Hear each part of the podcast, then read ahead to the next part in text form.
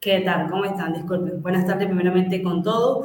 el día de hoy vamos a ver lo que es fundamento de ciberseguridad. Realmente es un tema bastante amplio, la cual hemos determinado una agenda y vamos a ver punto a punto. Y al final de la presentación realizaremos cualquier tipo de consulta o inquietud que podamos resolver aquí en el en vivo. Eh, voy a, a proceder a, a presentar mis dispositivos.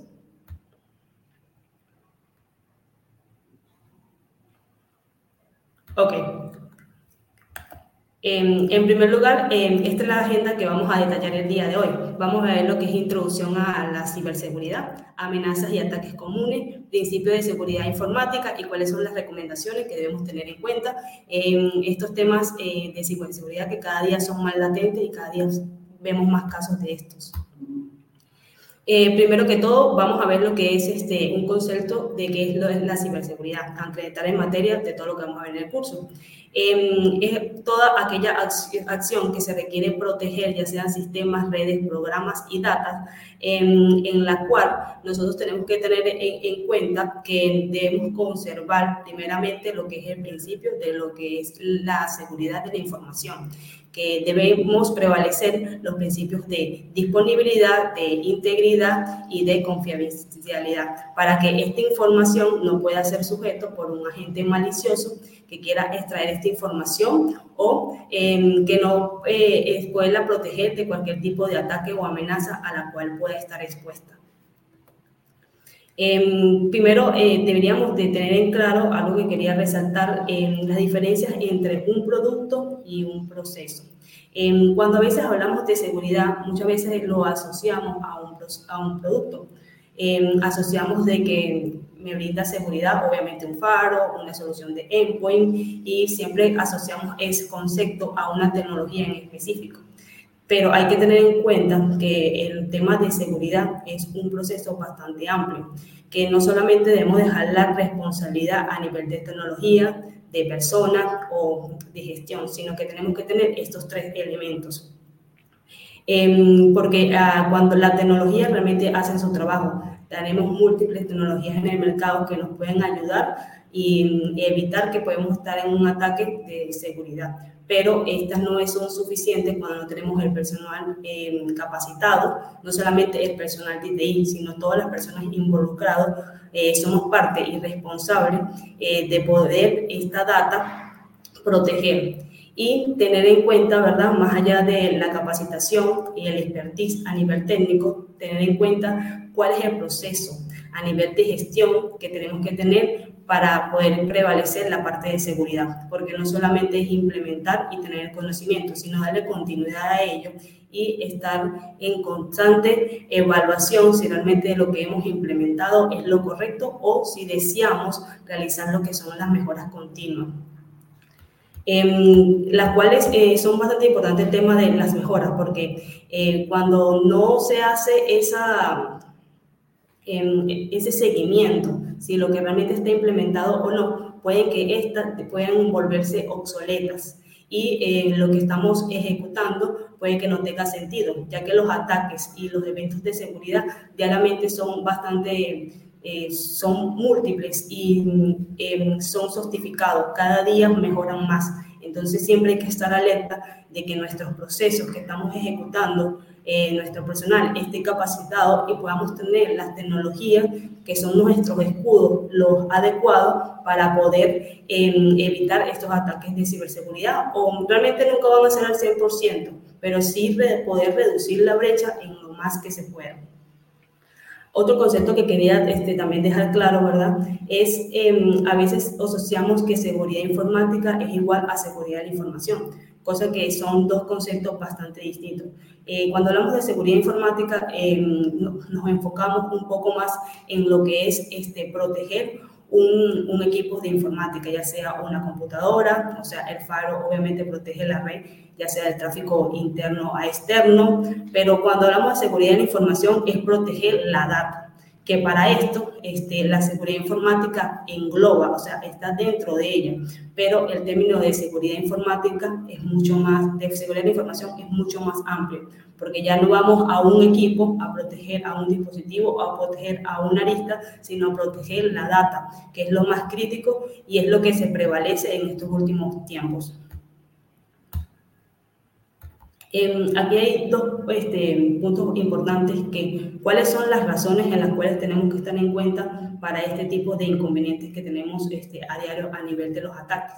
Em, el aumento de, de las amenazas eh, son bastante comunes y son bastante, o sea, a nivel de noticias podemos ver que cada día son más. Y, y cuando pasa un evento de seguridad, vemos que el, el evento ha podido este, filtrar mucho más información, o sea, cada día son más críticos y el impacto es mucho más este, eh, eminente para poder restablecerlo. Otra cosa que tenemos que tener en cuenta de las razones por las cuales tenemos que estar informados y capacitados en este tipo de información es que debemos eh, clasificar cuál es nuestro dato sensible, ya que ellos posiblemente van a querer esa información. Entonces, eh, hay que hacer un inventariado de qué es lo que se tiene, no solamente a nivel de activo, sino a nivel de data, ya sea física y digital, y cuál es la data que realmente toda la información se debe proteger pero sí este, poder tener en cuenta cuál es la data más sensible y cuál es la data que se debe mantener en confidencialidad de acuerdo al concepto que tenga la, la, empresa o incluso hasta nuestra misma información. Esto no es solamente poderlo dirigir hacia mm, cuáles son las normas que tenemos que tener o la información que tenemos que tener a nivel de empresa, sino también a nivel personal. Si vemos día a día, este, toda nuestra información siempre está ligada a cualquier tipo de cuentas ya sean cuentas de suscripciones que cada día se aumentan más y utilizamos a veces la misma cuenta para enrolarnos a todas estas. Em, y esta a la final es información ya sea em, personal o a nivel de empresa que es crítica y que obviamente no queremos que se divulgue. Y el tema de la dependencia tecnológica. Eh, sí es cierto, ¿verdad?, que no podemos este, dar por sentado, ¿verdad?, que si yo compro una tecnología voy a estar totalmente cubierto y le voy a dejar toda la responsabilidad a esa tecnología. Eh, realmente eh, las tecnologías dependen del personal humano para que puedan ser configuradas de la forma correcta y hacerle seguimiento a estas para que se puedan ir ajustando a medida que va pasando el tiempo. realmente las, las tecnologías nos, nos apoyan este, y son como nuestros escudos para ir reduciendo estas brechas de seguridad, eh, pero siempre hay que tener este, como, como precedente, ¿verdad? Que no solamente le vamos a dejar la responsabilidad a la tecnología, sino que nosotros también vamos a estar capacitados sobre el tema y vamos a tener las herramientas necesarias para poder complementar esta tecnología cuáles son los impactos de esas brechas que a veces podemos dejar en nuestro sistema de seguridad e incluso hasta nuestra información que tenemos al público. Em, realmente todos los ataques vienen siempre por un interés económico. Es decir, que eh, de acuerdo a esa data que tenemos nosotros, que posiblemente eh, a veces consideramos que nuestra data que manejamos no es eh, data crítica, em, realmente esa información siempre va a haber a alguien fuera de nuestro entorno, no un agente malicioso que va a tener interés sobre esa data. Eso siempre hay que tenerlo, este, por, no hay que darlo por sentado, de que, bueno, mi información realmente no es importante. Toda información es importante y siempre va a haber una persona que va a estar interesado en esa información. Por eso es que surge el tema de los ataques, porque alguien quiere robar esa información para poderla vender y poder hacer uso de ella y por lo general son, siempre son, van a ser usos indebidos. Otro impacto que tiene las brechas de seguridad que se ven últimamente y son bastante comunes es el riesgo que puede tener esta para lo que es la seguridad de la nación. Se han visto múltiples este, noticias de ataques a entidades del Estado eh, en múltiples países. Realmente esto puede que siga creciendo en, a medida que va pasando el tiempo y posiblemente este, estemos eh, enfrentándonos a que las guerras dejen de ser este, con bombas o con armamento y ya empiecen a verse los ataques dirigidos por tema de data, ya que si un país puede sacar información o puede divulgar, este, esta puede, puede eh, tener eh, importancia para otros. Entonces, eso eh, puede que se esté agudizando un poco más y por eso es tan importante estar concientizado, tener las herramientas necesarias para poder ir cubriendo esas brechas que puedan estar, eh, que podamos tener abiertas. Otro es reputacional. El impacto a nivel de las brechas a veces lo económico quizás no es tan, tan crítico. Puede ser que a lo mejor este, alguien le han robado una información o un archivo que no tiene gran importancia, pero el simple hecho de que esta información pueda estar en las noticias, se puede indicar este, que em, una persona está bajo un evento de, de, ciberseguridad y que su información ha sido divulgada, realmente el tema reputacional a veces es mucho más crítico de limpiar porque no solamente es conseguir el dinero y cubrir económicamente, sino es limpiar tu reputación, ya sea como empresa o a nivel personal. Eh, se ve mucho este, que se hackean cuentas personales de Facebook, de Instagram. Entonces, em, se divulga información haciéndose pasar por personas que realmente no son. Entonces, em, el impacto reputacional es bastante fuerte y, y, eso hace que pueda predecir, o sea, que tu imagen, ya sea personal o de una empresa, eh, se vea comprometida. Eh, y por eso los ataques eh, cada día crecen más y bueno, tenemos que estar bastante informados sobre esto. Ahora, el tema de la ciberseguridad, a veces pensamos que es un trabajo o que es una responsabilidad solamente del departamento de TI, Em, pero realmente no es así, realmente es responsabilidad de todos, o sea, es un trabajo conjunto y es una responsabilidad compartida. Cuando dice somos parte de una empresa, no podemos indicar que los eventos de seguridad solamente van a estar asociados al departamento de TI, em, porque puede ser que el ataque eh, venga, o sea, por una persona que esté haciendo unas prácticas en una institución, puede ser que esté ingresando, no tiene la información completa de, la empresa, capaz no se le ha capacitado a nivel de ciberseguridad y em, por medio de este tratan de em, entrar a la información de la empresa porque lo pueden este, persuadir, o sea, pueden ver que es una persona que puede extraer la información y este puede este, dar y divulgar información que capaz lo hace inconscientemente porque no está concientizado.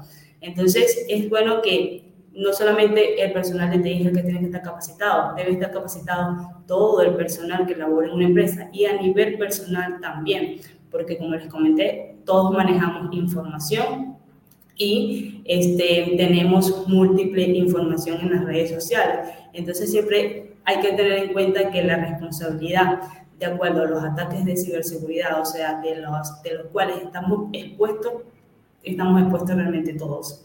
Em, es importante eh, estar concientizado y saber cuáles son las herramientas o qué nos están faltando para podernos dotar de estas y poder hacerle un pare a cualquier ataque o determinarlo a tiempo, ya sea en detención, eh, de un ataque que venga hacia nosotros y que este pueda ser frustrado y evite que se pueda robar esa información que desea el atacante.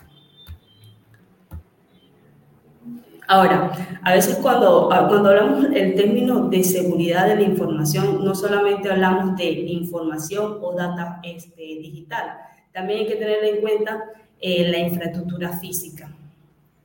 ¿Por qué les digo esto? Porque posiblemente en una institución o una empresa se tenga un tema de un data center. Si el data center no tiene la estructura física adecuada de acuerdo a las normas que están establecidas para este, eh, puede entrar las personas, eh, cualquier persona, un usuario podría ingresar a este data center, ya sea intencional o puede que no, puede introducir un USB y se puede comprometer la data. Entonces, por eso es tan importante lo que es la infraestructura a nivel de hardware, a nivel físico. Em, y no solamente a nivel de em, digital, que es lo que más estamos totalmente acostumbrados, o sea, podernos dotar de soluciones que puedan proteger la data a nivel digital, pero a veces se nos olvida o pasamos por acto que también tenemos infraestructura em, de redes o sistemas que debemos resguardar para que ésta pueda mantener lo que es la disponibilidad, la confidencialidad y la integridad de esa data a la cual estamos eh, protegiendo. Em, algo este, importante también para considerar es que los actores maliciosos, que son las personas que quieren extraer esta información, que están siempre constantemente evaluando, haciendo test, eh, validando vulnerabilidades para poder conseguir esta brecha, siempre van a estar latentes. Y ellos saben que a veces el eslabón más débil este, es el usuario. Entonces, siempre posiblemente van a querer atacar cuáles son las debilidades a nivel eh, de información o de, em, a nivel técnico de conocimiento de ese usuario final, la cual ellos van a poder tratar de penetrar para poder conseguir esta información. Entonces, por eso es que es tan importante que todos tengamos los conceptos claros. Em, hay que eh, también considerar que los actores maliciosos atacan cada 39 segundos. O sea, imagínense la cantidad de ataques que a nivel mundial, o sea, se, se originan. A veces tenemos concepto, ¿verdad? Que las personas que están realizando los ataques o estos actores maliciosos que vamos a estar comentando aquí durante nuestra exposición, es que em, ellos son una persona, un individuo que está desde su casa este, programando, tratando de ingresar, posiblemente a lo mejor una persona bastante joven que está tratando de, programar, y porque eso es lo que vemos, o sea, asociamos al hacker o la persona que quiere ingresar como un individuo, desde un equipo en específico. Pero si vemos las noticias últimamente, podemos ver que hay organizaciones que se dedican a esto, que los ataques cada día son más sofisticados, este, que hay alrededor del mundo distintas personas que ya conforman una organización de actores maliciosos que están en la constante búsqueda de vulnerabilidades y de puntos focos específicos las cuales quieren atacar. Em, si vemos eso, entonces, o sea, ya no es un uno a uno, vemos que es una organización queriendo atacar ya sea a otra organización un poco más pequeña o hasta una persona a la cual le quieren hackear su cuenta para poder actualizar su cuenta y los usuarios y poder vender cualquier tipo de, de información que sea de su interés.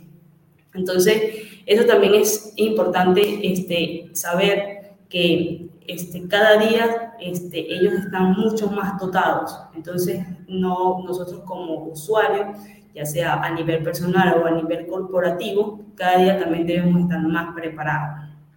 Em, hay que aprender a mantener todo lo que es nuestra información protegida. Em, más adelante vamos a estar dando detalles de algunas recomendaciones que tenemos que tener en cuenta para poder proteger esta.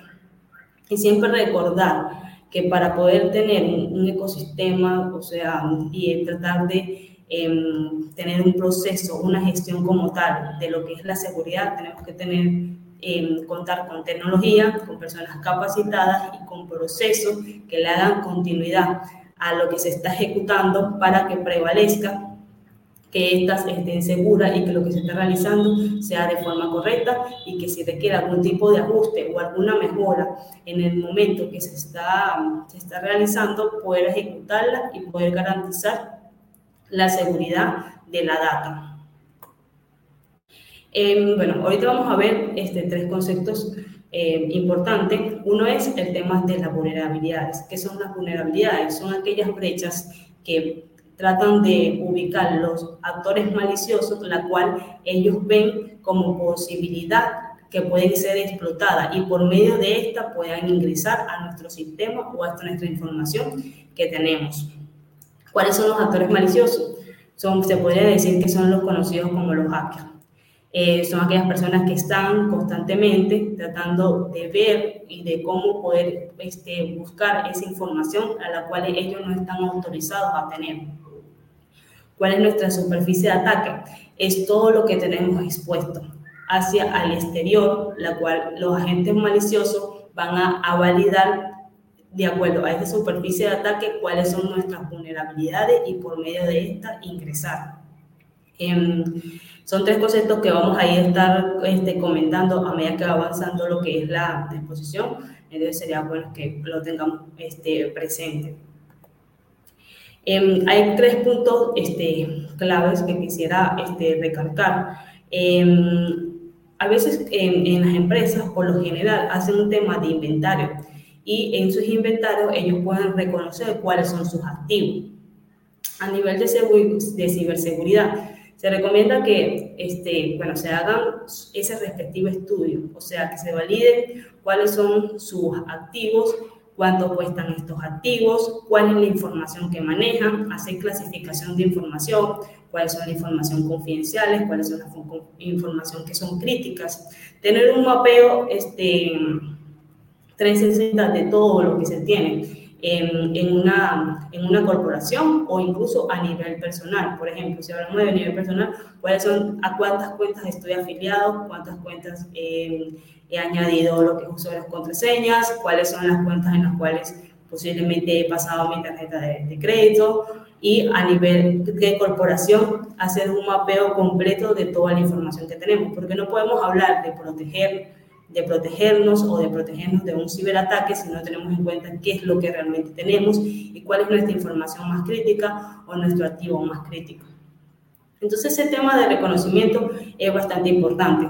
Luego de esto, que podamos reconocer cuáles son los activos em, y qué información queremos proteger, habría que validar cuáles son los riesgos. Y este, esos riesgos posiblemente este, la persona que lo esté asesorando en esta en este análisis le indicará, o sea, también, o sea, este riesgo, cuánto es tu costo. Y a veces este, se, se nos hace un poco eh, complicado, capaz, a veces a nivel de corporación, incluso a nivel personal, por lo menos comprar a lo mejor a nivel personal un antivirus, este, o a nivel de corporación hacer una inversión en una solución de endpoint. Pero también hay que tener en cuenta es si yo tengo mi data y no la protejo, este, cuánto me cuesta esa información, cuánto me cuesta esa data y en el caso de que la pierda, no solamente el costo de, económico, sino también el tiempo en el cual se va a restablecer toda esa información o voy a restablecer mi sistema en el caso que sea encriptado. Entonces, esa variable también siempre hay que tenerla en cuenta. Em, ¿Cuál es nuestro riesgo? de todos nuestros activos, conocer nuestros riesgos, poderlos identificar y tener claro qué implicaría en el caso de que perdamos ese activo crítico, cuánto tiempo va a este, tomarle al, al personal de sistema en poder levantar ese activo crítico y cuál es el costo y también a veces cuando hablamos de costo, no es cuánto nos va a salir poder recuperar la data, sino también puede que esto tenga un impacto reputacional. Em, ¿Cómo puedo yo después o cuánto me costará, o sea, poder colocar unos agentes, una persona que pueda limpiar esa imagen de lo que ya ha ocurrido? Entonces, es bastante clave estos, estos tres puntos, ¿verdad? Para luego de que se tengan cuáles son los riesgos y poderlos identificar y poder este, tener conocimiento del costo y del tiempo de poder estar disponible de acuerdo a lo que hemos perdido, de acuerdo a eso podemos eh, indicar qué queremos proteger. Em, a veces cuando hacemos esta, este estudio, esta evaluación así tan a detalle de todo lo que tenemos a nivel corporativo, em, posiblemente nos van a salir este, riesgos, o sea, críticos y otros que quizás no son tantos uno de que las vulnerabilidades también son bastante críticas y otras que pueden ser un poco más bajas. Pero aquí también eh, siempre para este tipo de casos se recomienda poder hacer un, un proceso o un planeamiento en las cuales este, como empresa o como persona podamos determinar por dónde queremos iniciar. Posiblemente pueden que sea por la más crítica, pero de acuerdo a esta más crítica, evaluar cuánto es el tema de inversión para poder recuperar este, ah, este inconveniente em, que, que, podamos tener a nivel de vulnerabilidades y cuánto es el tiempo que me va a tomar poder restablecer, eh, poder corregir este riesgo y ya dejarlo de tener a nivel corporativo. Entonces, luego que se haga ese mapeo, es bueno tener ese plan, evaluar qué se va a hacer a corto plazo, a mediado y a largo plazo.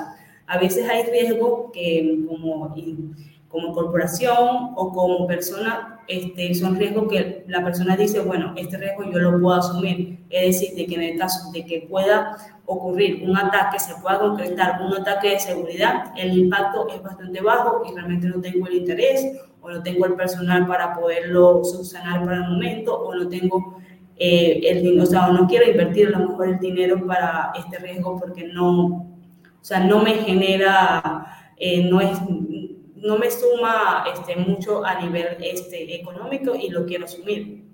Eso también se ve, es muy común, tampoco se quiere decir que todos los riesgos puedan ser subsanados, pero sí tener ese plan y ese reconocimiento de qué se tiene y evaluar y darle un grado de criticidad a cada uno de ellos para poder indicar por dónde se quiere iniciar en este plan. En, hay veces, hay un término este, que vamos a ver aquí a lo largo de la presentación, es que la persona, no solamente las personas de TI, sino todas las personas puedan convertirse en un faro humano. ¿Qué, quiere, qué tiene que ver con esto? Hay veces que, ¿qué son los faros? Faros lo que hace es un dispositivo, ya sea hardware o software, que lo que hace es prevenir cualquier tipo de tráfico anómalo que va de una red interna a una red externa. Como concepto básico, es lo que es un faro como tecnología. Em, ahora, cuando hablamos de un faro humano, es que la persona pueda tener ese, ese conocimiento, pueda estar concientizado con todo lo que es la parte de ciberseguridad para que él pueda determinar este, cuando se está enfrentando a una amenaza, cuando tiene una vulnerabilidad, la cual que tiene que reforzar y este, cómo puede, eh, de acuerdo a sus herramientas y conocimientos, poder este, prevenir un ataque, poder este, frustrar un ataque, ya sea que le quieran sacar información a nivel personal o por medio de él quieran sacar información a nivel de empresa. Entonces, eso es lo que se quiere cuando hacemos temas de concientización para el personal, eh, ya sea una persona de corporativo o cualquier persona eh, del día a día, que tenga los conocimientos y las herramientas básicas a nivel de, de ciberseguridad, que esté empapado sobre el tema, para en el caso de que esté expuesto a un tema de ciberseguridad, pueda este, tener la información o las herramientas de poder prevenir este, este ataque eh, a la cual está expuesto. Ahora, otro este, término importante son las políticas de seguridad. Recuerda que hablamos, que cuando hablamos de seguridad hablamos de procesos. En los procesos siempre deben haber políticas. Este, son cosas que ya se han establecido en el departamento que ve la parte de seguridad de la información, que ya ha sido evaluado por las personas encargadas de esta, incluso por la persona, el gerente de la empresa, que estas políticas van a ser aplicadas y las políticas de seguridad no solo se deben de quedar en papel. Todas las personas que, que estén involucradas en esa organización deben tener la información de las políticas de seguridad que se están implementando dentro de la organización, porque a veces de nada sirve este, saber o indicar si tenemos políticas de seguridad, pero no se estén aplicando. La política deben estar actualizada y se debe dar ese seguimiento de acuerdo al proceso que hemos estado mencionando, es continuo de que las políticas se este, cumplan, porque de nada sirve tener políticas si no se están ejecutando. Eh, otro punto que creo que les he comentado es que el usuario final es el eslabón más débil. El 90% de los ciberataques este, posiblemente ingresan por correo electrónico y estos, o sea, hay múltiples ataques por correo electrónico. Ahorita incluso se lo vamos a detallar cada uno de los más escuchados. Em, es importante este, saber y poder identificar cuáles son, son esos ataques que se envían por correo electrónico, pero el más común y el que está de acuerdo esta análisis es la, la suplantación de identidad. Es decir, de que es una persona ha enviado el correo, la cual se está haciendo pasar por otra y está pidiendo una información que es la de su interés y la persona por no hacer las verificaciones correspondientes envía esa data y luego esa, o sea, la data eh, cae en manos de personas no autorizadas.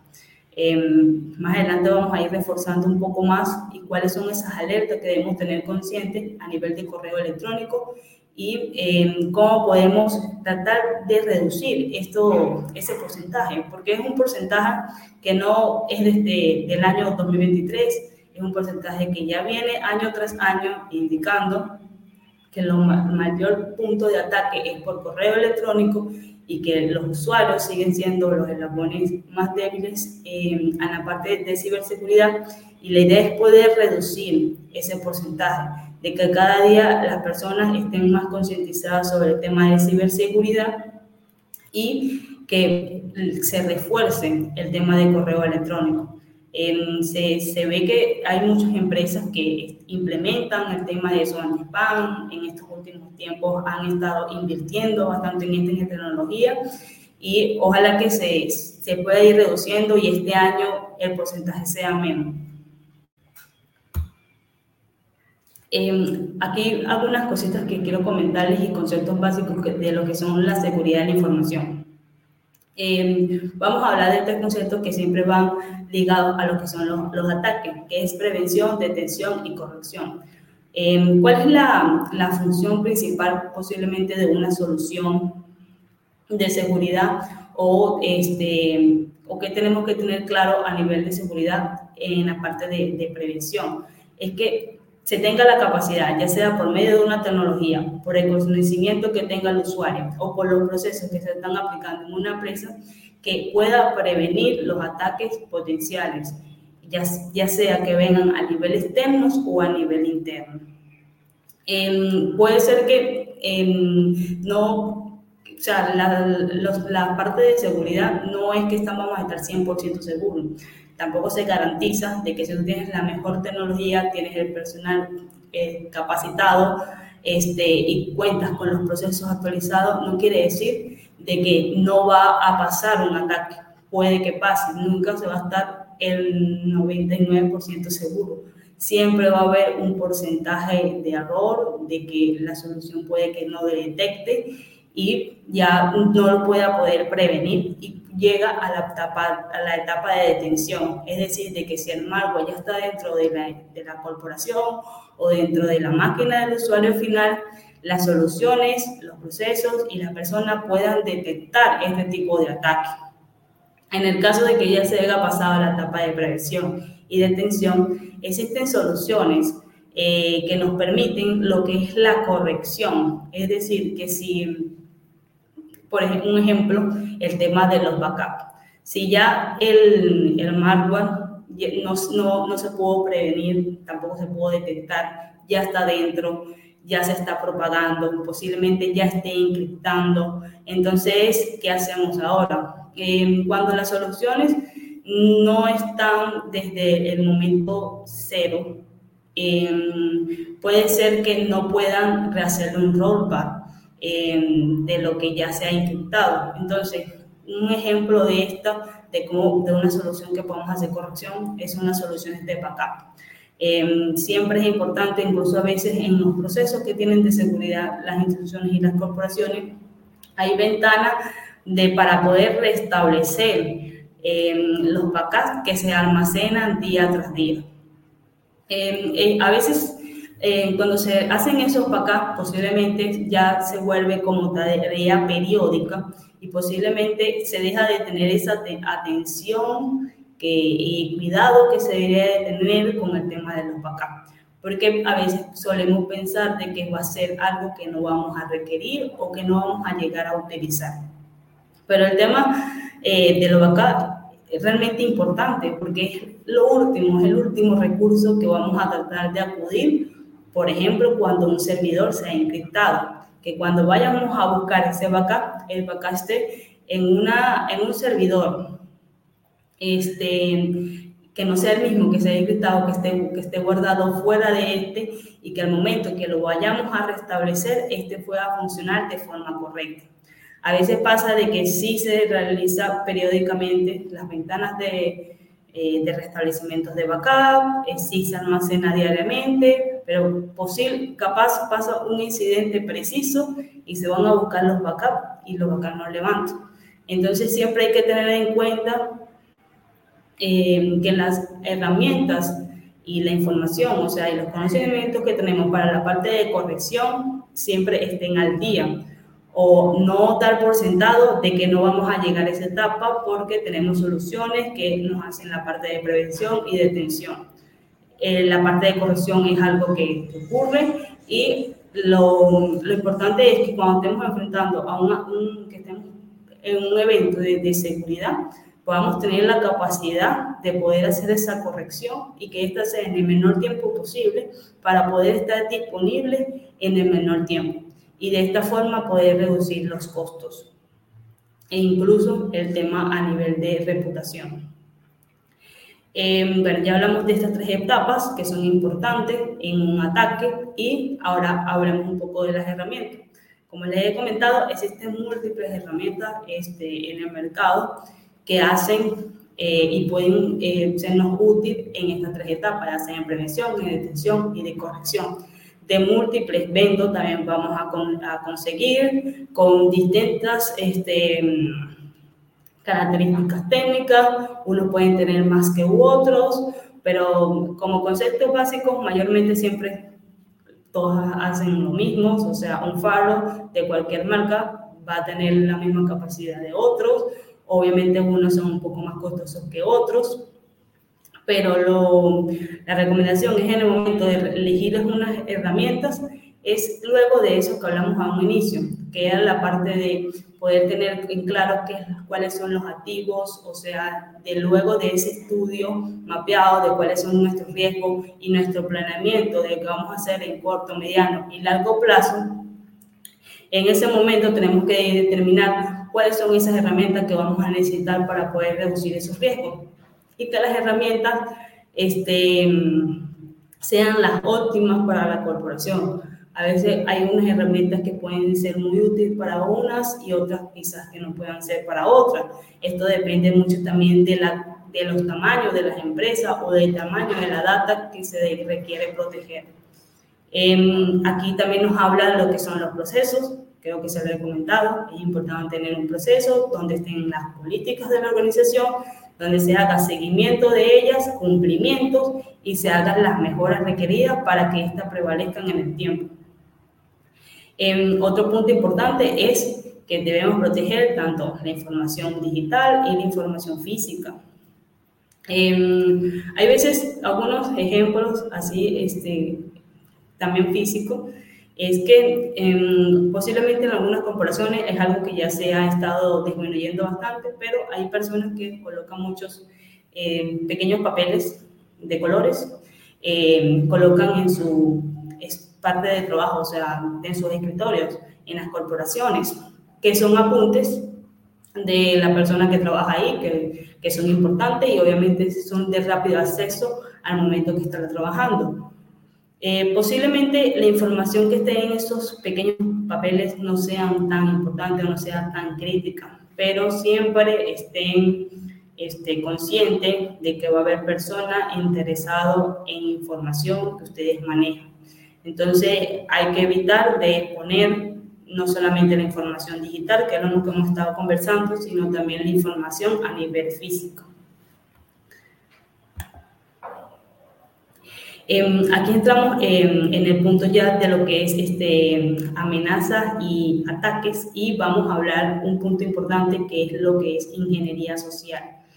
Em, no sé si han escuchado este término anteriormente, pero eh, pueden ser personas que se nos acercan, que tratan de generar la confianza suficiente en nosotros, en las cuales nosotros lo vemos como una persona normal, que no tiene ningún tipo de malas intenciones, pero resulta ser que esta persona primero genera la confianza, trata de conocerte, de estudiarte, de incluso de validar cuáles son tus gustos, cuáles son tus horarios, si eres una persona que, que te afectan las emociones, en el, es decir, que si te dicen, mira, quiero algo para allá, tú eres una persona impulsiva y lo envías al momento y no haces ese estudio previo.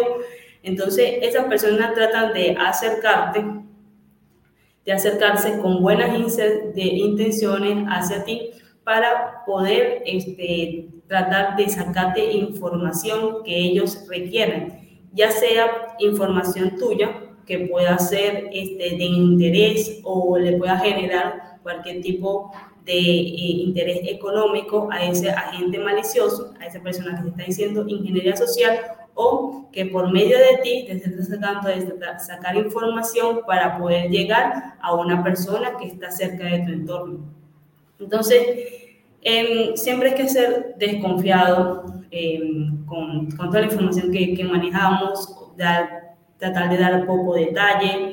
Em, últimamente, por ejemplo, un caso a nivel personal es que muchas personas a veces este, hacen publicaciones en redes sociales y colocan eh, localización eh, o lo colocan publicaciones de, de, imágenes en el momento real de donde se encuentran o publican este, cosas de sus gustos. Entonces, ellos hacen un análisis de toda esta información que te van sacando y de acuerdo a eso ellos ya pueden ir determinando qué tipo de personas eres tú, o sea, cuál es tu perfil, si realmente pueden sacar información de por medio de ti o si no.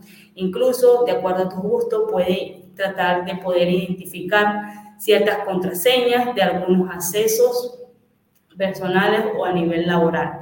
Entonces, es importante este tipo de, de ataques que a veces pensamos, no creo que funcione, pero sí funciona y sí lo utilizan constantemente las personas este, em, de agentes este, maliciosos. Es muy común de esto. O, por ejemplo, si un atacante quiere realizar, em, hackear alguna corporación, lo primero que va a hacer es entrar a la web y ver qué información tiene publicadas solamente colocando en Google el nombre de, la persona o de la corporación, ahí posiblemente va a salir cuáles son sus perfiles de redes sociales, este, cuáles son, qué eventos se, se ha estado realizando la corporación recientemente, toda esa información, toda esa data la van recopilando y creo que por ahí se inicia mayormente el tema de los ataques.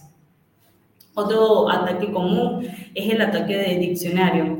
Es decir, que ya son este, ataques constantes eh, que ya tienen una nomenclatura, por ejemplo, ya tienen unas, este, a nivel de contraseña, una cantidad de contraseñas específicas y van probando con todas ellas para ver con cuál puede caer. También tenemos los ataques de fuerza bruta, personas que intentan e intentan hacia múltiples este, accesos y sistemas hasta poder determinar cuál es, eh, con cuál de ellos puede caer o puede ingresar. Y la pulverización de contraseña es muy similar al ataque de fuerza bruta, solamente que uno va dirigido a un punto en específico y el otro lo hace de manera masiva para ver a cuál de todos le puede hacer la misma solicitud y cuál de todos va a caer. Em, algo que, este, que quería recalcar era la diferencia entre una amenaza y un ataque.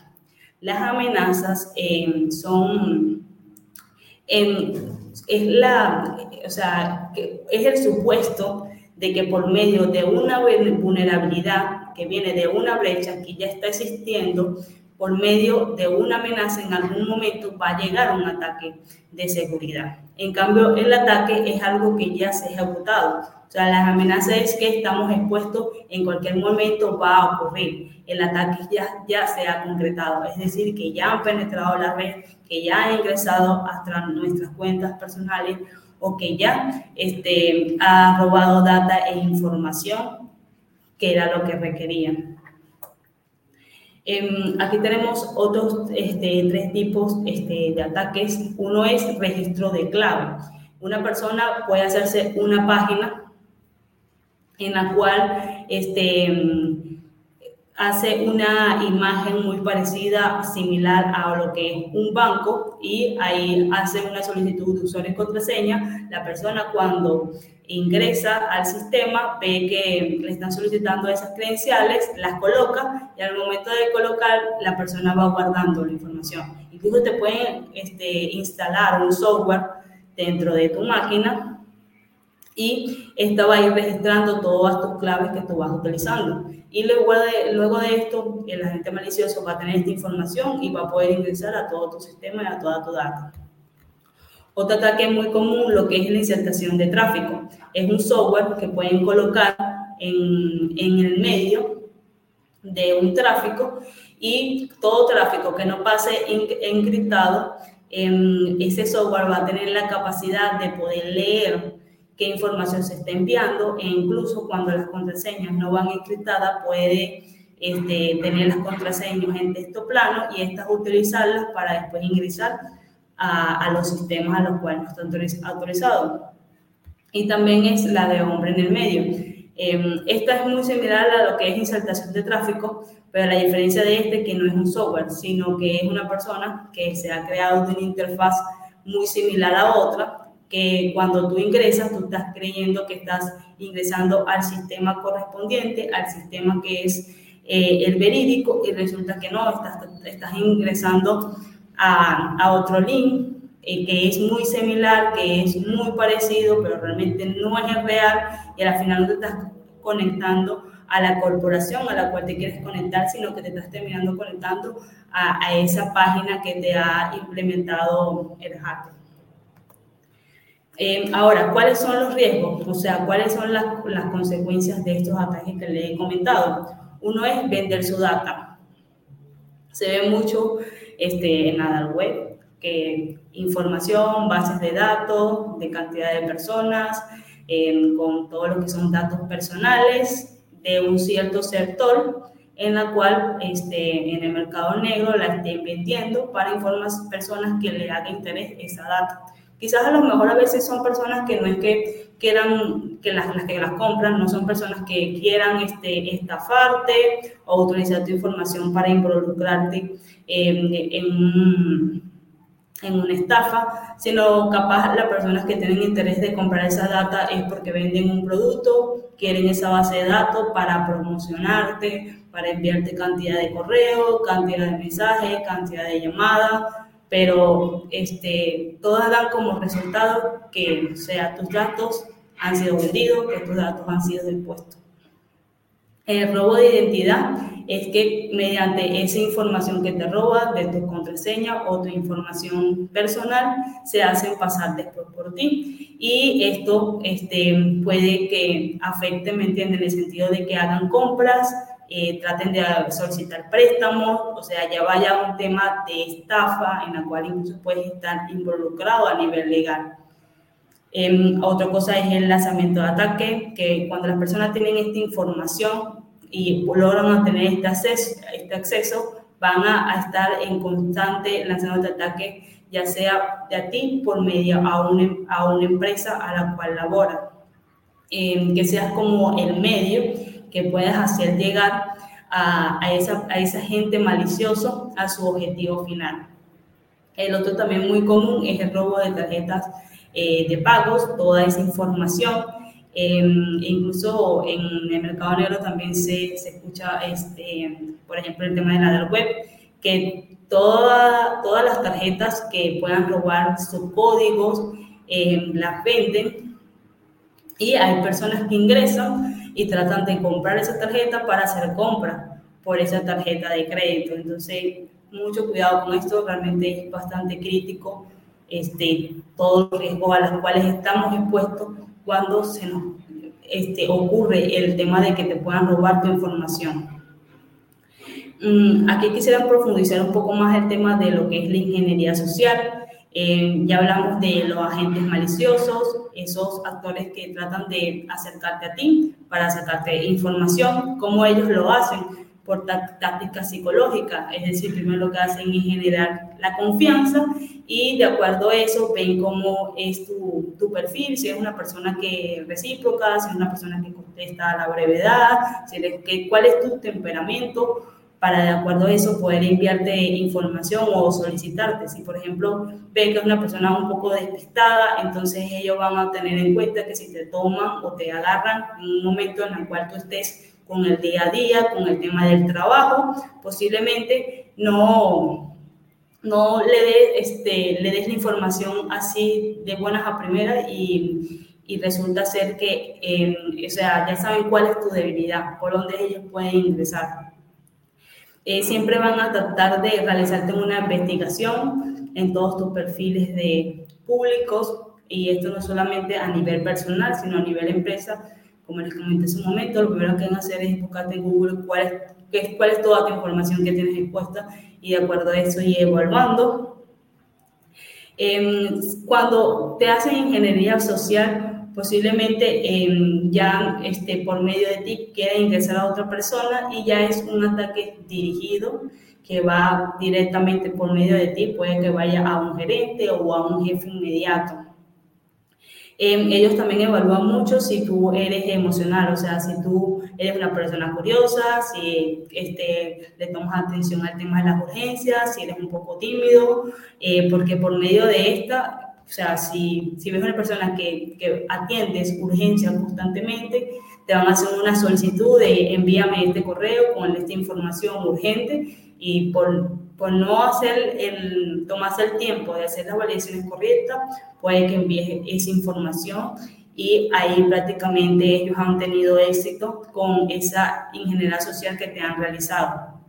Incluso el tiempo que ellos demoran haciendo de ingeniería social. Algo también que hay que tener claro este, para este tipo de ataques es que incluso están las estadísticas donde indican que cuando te hacen un ataque o cuando tú te das de cuenta del ataque, ya incluso eh, la persona ha podido entrar a tu sistema, ha podido entrar a tu información, quizás hasta hace tres meses y recién te estás dando cuenta.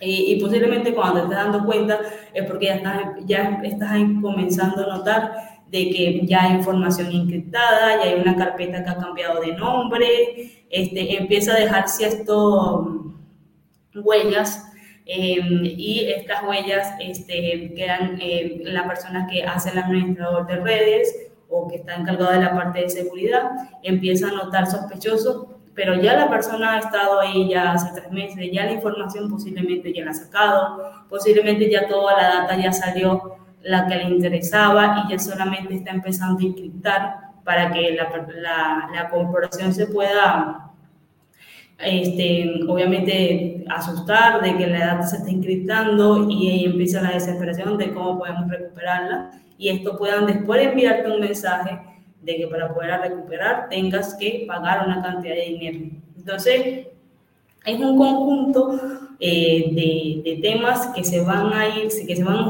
originando en los ataques y los ataques son distintos, o sea, hay múltiples tipos de ataques que vamos a seguir viendo en un momento y esto eh, cada, uno, cada vez son mucho más este, efectivos. Eh, solo para cerrar aquí la parte de la ingeniería social, recordar que este, no solamente ellos van a tratar de buscar información a nivel digital, sino también a nivel físico. Entonces, eh, siempre hay que estar eh, atento a las personas que se nos acercan, no brindar más información a la cual estamos incluso autorizados a dar.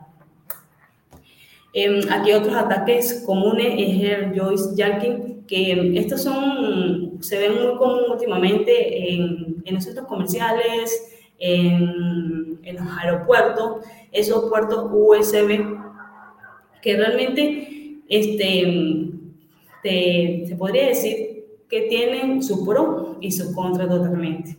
Su pro es que como cada día estamos mucho más dependientes de los dispositivos electrónicos, obviamente siempre vamos a necesitar a lo mejor algún punto de carga cuando estamos en un sitio que quizás no es nuestro, nuestra casa, nuestro sitio de trabajo o posiblemente no tengamos nuestro cargador de ese dispositivo.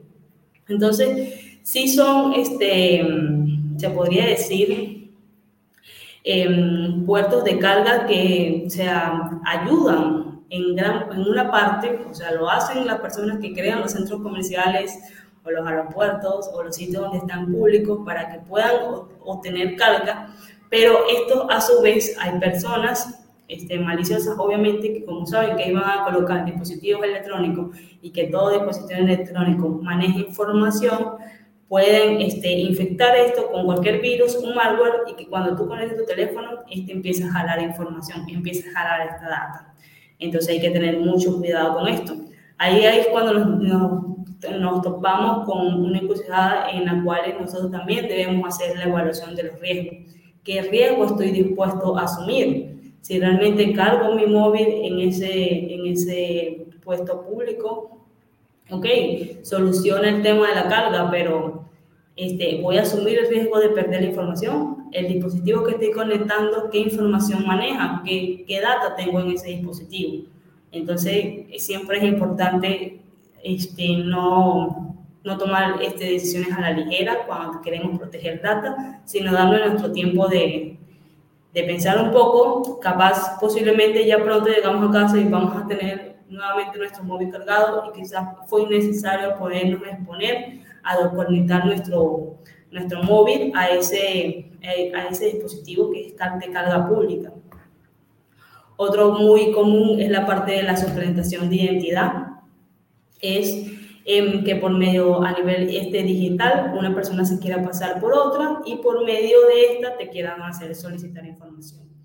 En las últimas noticias también en ataques de ciberseguridad se escucha mucho el término de ransomware, em, que estos son ya malwares que se instalan dentro de tus sistemas, eh, posiblemente a lo mejor a nivel de empresa, y este te roba toda la data, te roba toda la información y luego que ya tenido esa información importante, te empieza a encriptar, posiblemente sea un servidor crítico o una base de datos crítica. Entonces, eh, cuando, una, cosa también aquí importante recalcar, cuando ya, este, si no se tuvieron las soluciones adecuadas para evitar este, que el ataque llegue a la, a la etapa de encriptamiento, ya es bastante este, complicado que se pueda desencriptar esa data. Mayormente cuando la data es encriptada, este, no conozco una solución que la pueda desencriptar. Em, lo que sí es que si ya tú tienes una este, solución instalada desde el día cero, posiblemente cuando, esta, cuando ese malware trate de iniciar la encriptación, esta solución pueda detectar que eso es un comportamiento eh, inusual y pueda revertir esto, pero en esa etapa inicial. Pero luego que te ha encriptado un servidor completo, difícil que se pueda desencriptar eso. Eh, sí se escucha, ¿verdad? Que también en la web, eh, obviamente hay, o sea, hay muchos ransomware que tú si entras a esos, este, se podría decir, mercado negro, este, ya te venden ransomware y también te venden la llave para poder desencriptar ese ransomware, pero eh, es poco probable también porque, o sea, es un tema de probabilidad que justamente esa llave que tú estás comprando sea la indicada, o sea, o sea, la común para desencriptar la data del ataque que has presentado.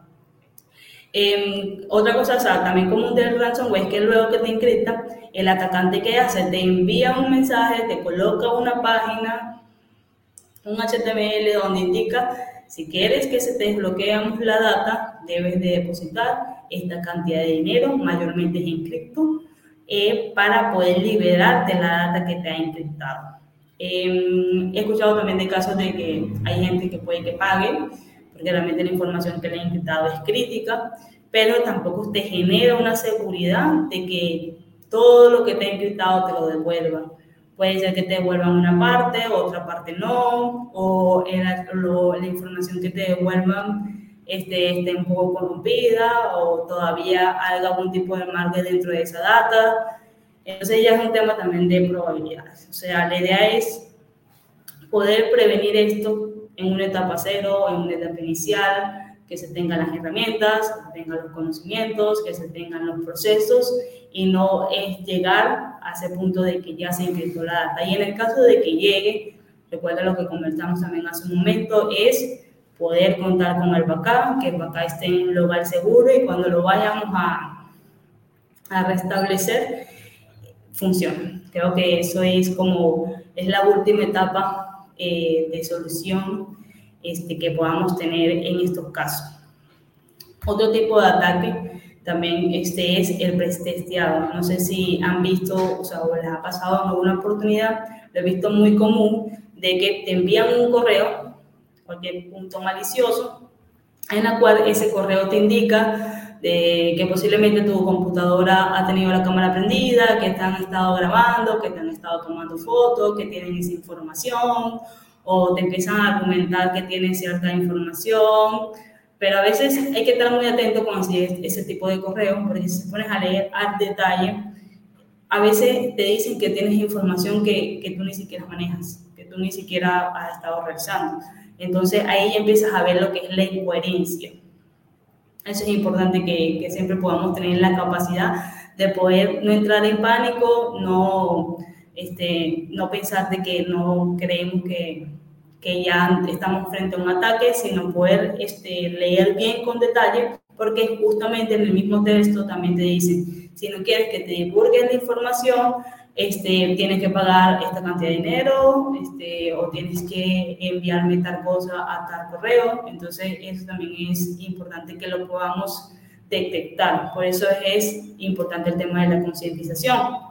Incluso cuando llegan ese tipo de correos, em, puedes copiar y pegar esa misma información en internet y posiblemente vas a encontrar muchos foros o personas comentando de que también le ha llegado el mismo correo. Entonces, hay que estar atento también a ese tipo de ataque. Em, otro este, ataque común es el tema del binding. Em, es, este, un ejemplo de este es que a veces que queremos descargar algún tipo de información en la web, nos salen cualquier tipo de anuncios o nos empiezan a, a, derivar a cualquier tipo de página y empiezas a lo mejor a suscribirte en páginas que no deben y ahí ya empieza el usuario eh, esa gente maliciosa a, empezar a extraer información de ti. Posiblemente si das un clic donde no lo debes de, dar, se te empieza a descargar cualquier archivo y este empieza a ejecutarte internamente. Entonces hay que estar atento de eso. Otro es el pinches, no sé si eh, posiblemente a lo mejor así como, como nombre no lo han escuchado anteriormente, pero este, un ejemplo de este que también es muy común últimamente em, puede que se susciten muchas llamadas de spam. Incluso hay ya aplicaciones que pueden determinar los teléfonos si es spam o no. Eh, Estas este, llamadas son cualquier tipo de persona o de robot que trata de esperando que tú les atiendas para ver qué escuchas, qué información pueden extraer. Entonces también hay que estar muy atento de eso. Em, incluso ahorita últimamente tema de la, de la inteligencia artificial, eh, creo que puede ser, o sea, pienso que el tema de la IA nos ayuda, puede que nos facilite también este, un poco el tema de las actividades diarias, pero también tiene su contra, de que, por ejemplo, se han visto en redes sociales eh, que por medio de la inteligencia artificial copian tu voz, copian cuál es tu tono, el color de tu voz y de esa información que recogen pueden generar este texto eh, y crear audio que pareciera que fuera tu voz, la cual no lo es. Entonces, esto es bastante crítico para este tipo de ataques porque las personas pueden este, copiar cómo es tu voz realmente, pueden llamar a un conocido, pueden solicitar una información que tú no estás solicitando, que es de interés de ese, de ese atacante, y puedes traer esta información porque cree que el que está hablando y la voz que están escuchando es de una persona legítima.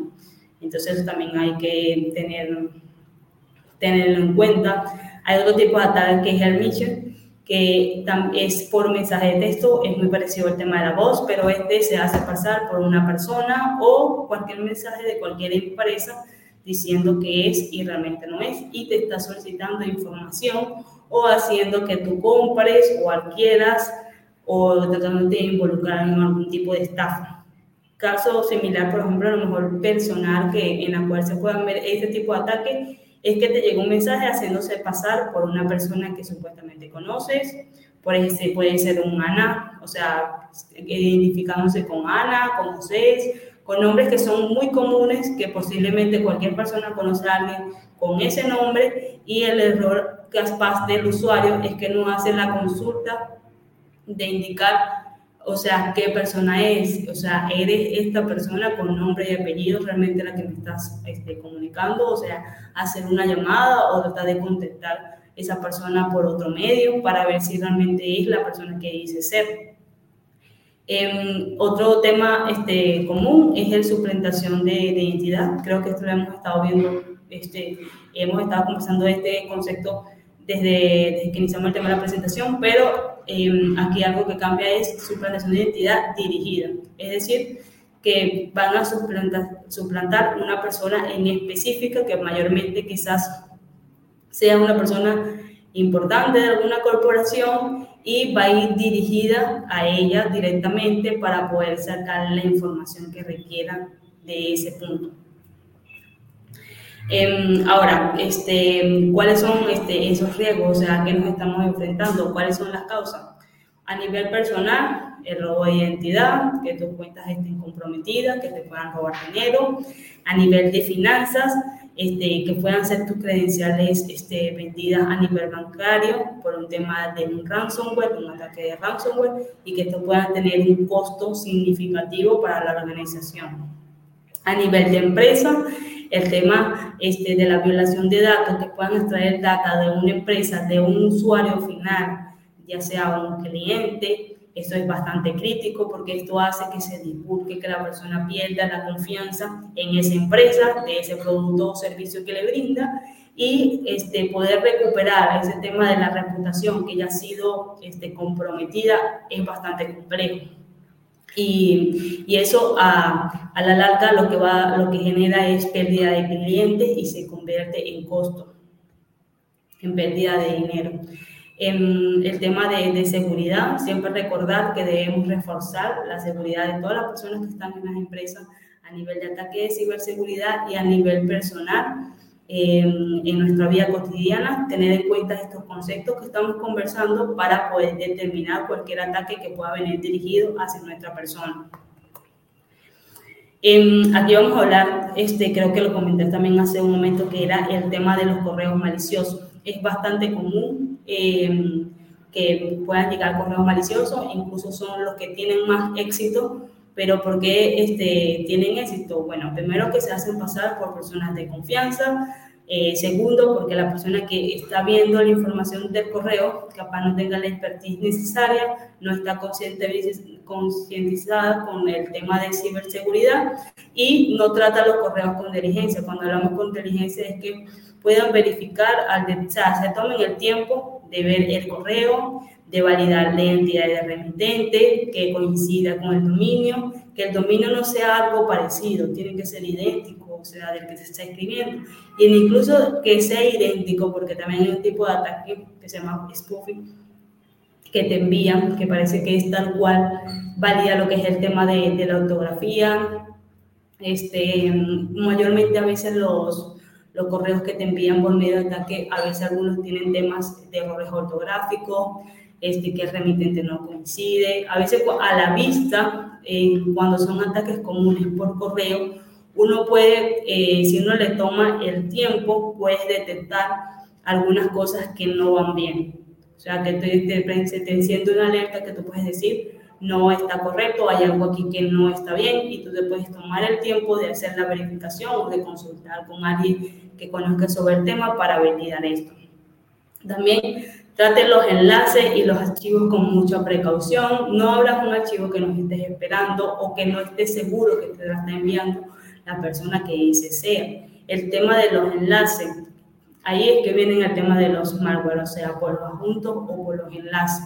Si tú le haces un clic este, rápidamente para ver qué información tiene el correo, para ver ese adjunto y quizás cuando te lo enviaron, el nombre de, del adjunto no tiene cómo encontrarse con lo que dice el correo, o la extensión no es un tema de informática, o sea, es un asunto muy distinto a lo común. El tema del enlace tiene una letra, un asterisco, unos caracteres que no es de una página legítima. Eh, ¿Qué es la recomendación? O sea, no abras un archivo que no estás esperando o que no creas tú o que veas que no está, no concuerda el, el, nombre del archivo con lo, que, con lo que tú normalmente recibes o el tema de la extensión. Y el tema de los enlaces, si están viendo un enlace, si es posible, escríbelo directamente en otra página, en otra pestaña, en otro navegador, a ver si realmente el enlace es legítimo o no y no le demos clic de, o sea, inmediatamente a lo que nos envían eh, ya hay otras técnicas un poquito más este, certificadas, que es que si estás enviando un correo con una información confidencial, existen certificados para poder encriptar ese correo que estás enviando. También hay soluciones de anti-spam, múltiples empresas las tienen y realmente esto también ayuda a disminuir. Y sospeche de cualquier tipo de solicitud inesperada urgente que está enviando tu gerente, o sea, o tu jefe inmediato. No, quieren, no queremos decir con esto de que no le tomes atención a cuando te envíen información este, esos superiores que podamos tener, sino que este, le demos el doble check necesario que realmente esa información no lo está solicitando esa persona que dice ser. Em, aquí vamos a ver algunos términos clave para poder diferenciar este, todos los tipos de ataques que podemos este, tener a nivel de correo electrónico. Ya como les estaba comentando, es el ataque más común en el cual se comprometen mucho el tema de la data que manejamos y a veces todos los, este, podemos que lo mencionemos que es phishing, pero todos no son phishing, o sea, cada uno y cada ataque tiene un tema distinto. Por ejemplo, en este caso, amenaza por correo electrónico de correos no deseados. El tema de los correos no deseados este, es que te lo envían este, los agentes maliciosos, pero no solamente envían a ti, sino que envían cantidad de, correos a múltiples este, empresas o a un sector en específico en los cuales ellos quieren este, enviar información, e incluso a veces esos correos no deseados son este, temas de...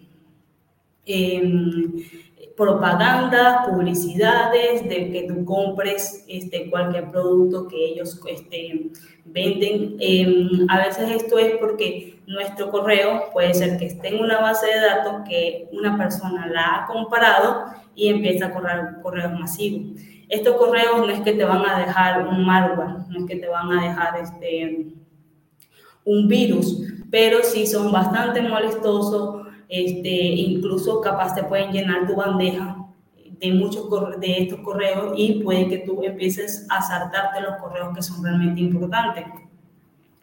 Otros son el tema de la suplantación de identidad por clonación. Esto es que tratan de hacerse pasar por una página de un banco, eh, indicando que eres una, que es una persona que realmente no es.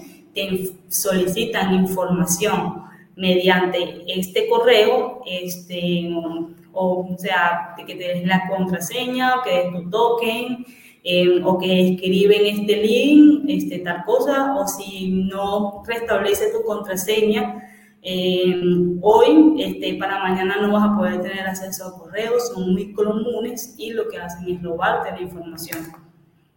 Otros son los waitlists, que estos ya están dirigidos totalmente a los CEOs, a los, ejecutivos de alto rango, que son dirigidos a ellos porque están interesados en la data, en información que manejan.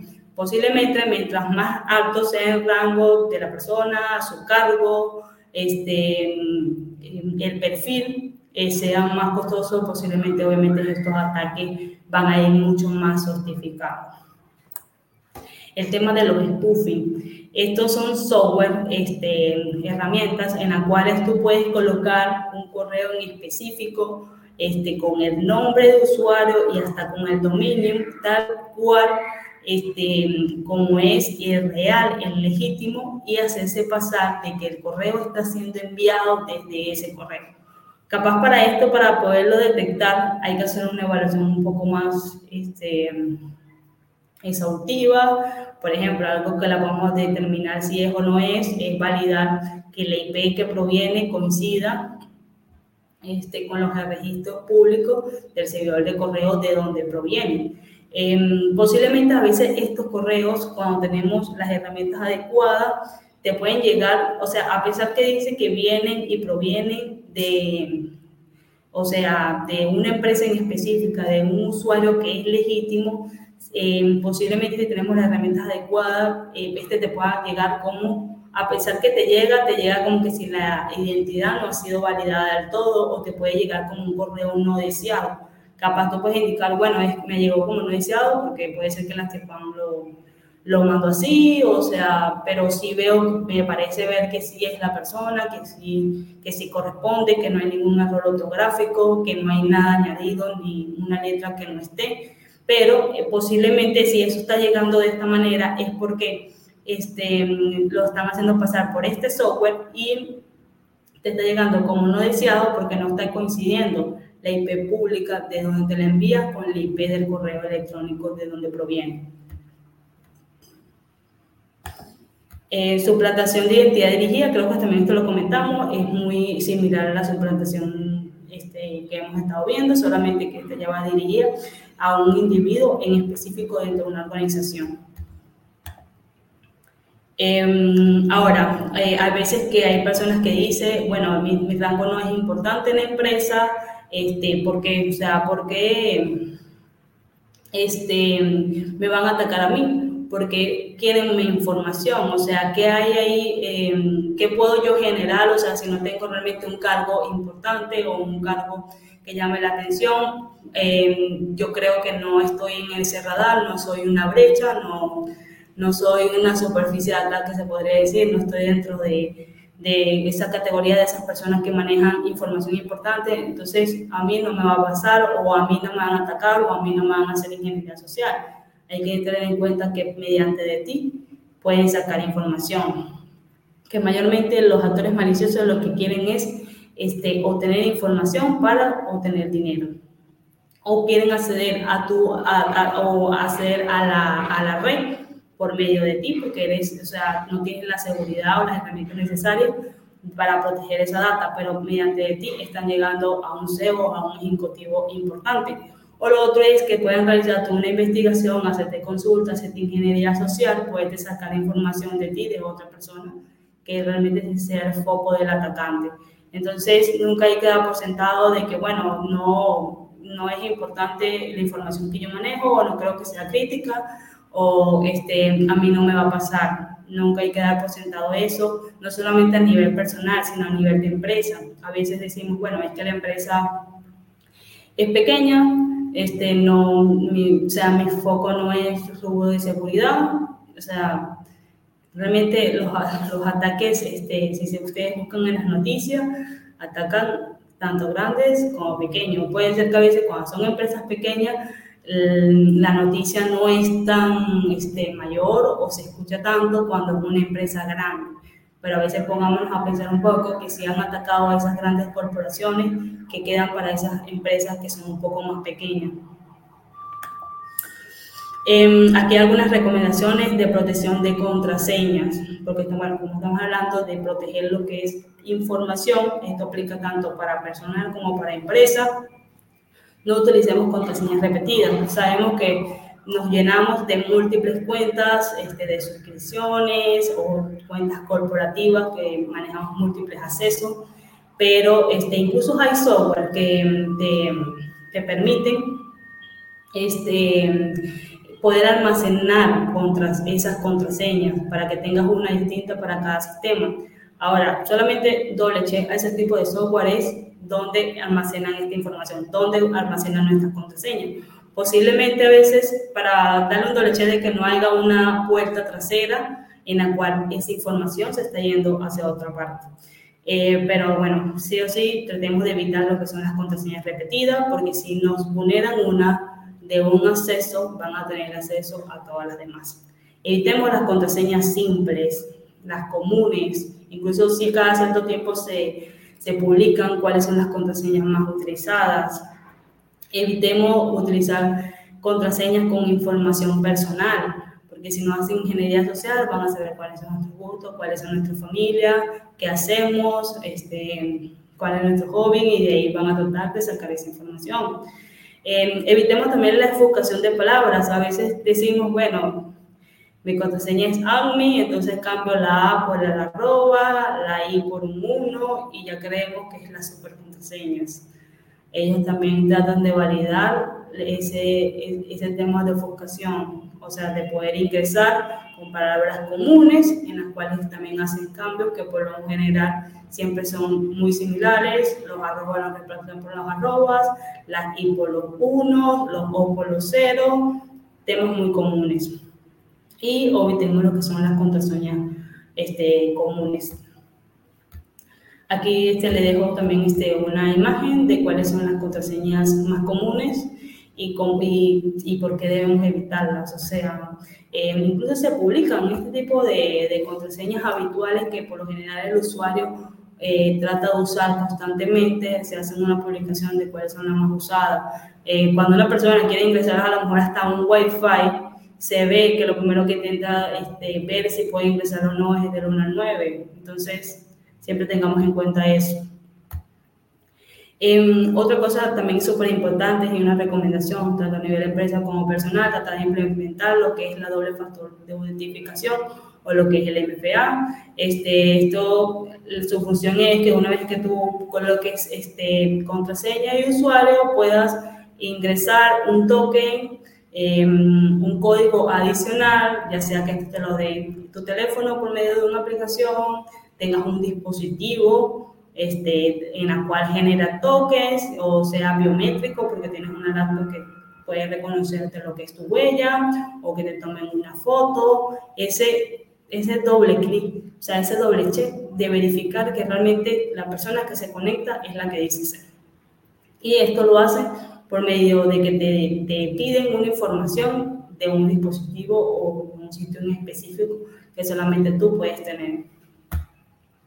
Em, a nivel este, de redes, o sea, de sistemas, este, recuerda que al inicio, a la parte de ciberseguridad, dijimos que es tratar de proteger tanto redes, sistemas, este, data, em, todos esos son como lo más importante en la cual tenemos que colocarle foco. Entonces, aquí tenemos lo que son las redes seguras, existen múltiples soluciones, tratemos de buscar la más adecuada a nuestra red y que pueda este, cubrir las necesidades de la red que tenemos actualmente. Capaz las soluciones que puedan servirnos para una red no son las mismas para otra.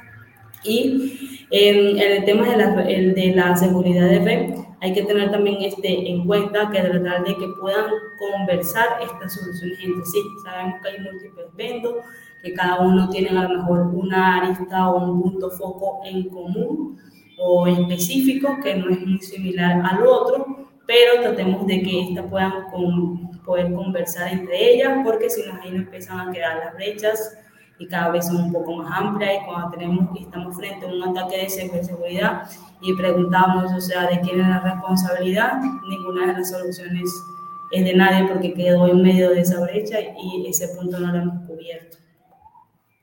Los programas de concientización siempre es importante, tratar de asistir a estos talleres en la parte de, de, fundamento de, ciberseguridad o de concientización, e incluso no solamente programas de concientización, también te puedes este, em, ver el tema de las noticias, cuáles son los atacantes que ahorita que están haciendo, cuáles son las organizaciones que, que están realizando ataques, qué países están atacando, qué tipo de ataque utilizaron en tal país y cuál están utilizando en otro. Siempre eh, reforzar los conocimientos y para el tema de personal a nivel corporativo existen soluciones también de concientización que te hacen serie de, de evaluaciones y te pueden dar un informe o un reporte de cómo está tu personal sobre el tema. Eh, aquí vamos a, a, entrar ya a lo que es la parte de principios de seguridad informática. Eh, creo que les he comentado este, que a, nivel de seguridad de la información trata de prevalecer lo que es la confidencialidad, la integridad y la disponibilidad. Estas tres aristas, por ejemplo, en el tema de confidencialidad, es tratar de asegurar que las personas que puedan ingresar a la información sean las que están autorizadas, que no puedan acceder a la información personas que no estén autorizadas porque éstas pueden hacer uso indebido de la información y se puede propagar. A nivel de integridad, es que eh, la data que nos entrega o la data que estamos almacenando o la data que estamos protegiendo se mantenga íntegra y que no este, pueda ser manipulada o que la información este, pueda añadírsele cosas que no son. O sea, debe prevalecer la integridad de esta a nivel de disponibilidad es que los usuarios autorizados puedan tener acceso a la información sin ningún tipo de inconveniente, que no haya un tema de indisponibilidad. Em, esto es lo que conocemos como la CIA y este, son estos tres términos em, principales a nivel de lo que es la seguridad de la información, que de acuerdo a estos tres eh, pilares se trata de proteger lo que es la información o la data. De, se, se, aferra este, hacia estos principios. Me imagino que a lo posiblemente lo han escuchado anteriormente. Eh, aquí para detallar un poco lo que son este, las amenazas, creo que también lo conversamos hace un, instante, que es ese posible causa de que se pueda ejecutar un incidente no deseado. Y de acuerdo a esto, ¿cómo se puede originar? Es porque ya hay una vulnerabilidad en la cual ya esa amenaza va a estar constante de que si no solucionamos esa vulnerabilidad en el tiempo adecuado, esta, esa amenaza va a estar ahí y se puede concretar a un evento de seguridad. Y cuando pasa esto, puede haber daño, puede haber filtración de datos, puede haber robo de información. Em, algo también para recalcar, tres, que existen tres tipos de amenazas. Eh, cuando hablamos de seguridad de la información, em, ¿cuáles son esas amenazas? Este, amenazas naturales. Es decir, puede ser un terremoto, una inundación, o sea, donde tenemos nuestro sistema, donde tenemos nuestro data center, donde tenemos nuestro equipo, ha pasado un desastre natural y este ha sido perjudicado y esa información se ha perdido.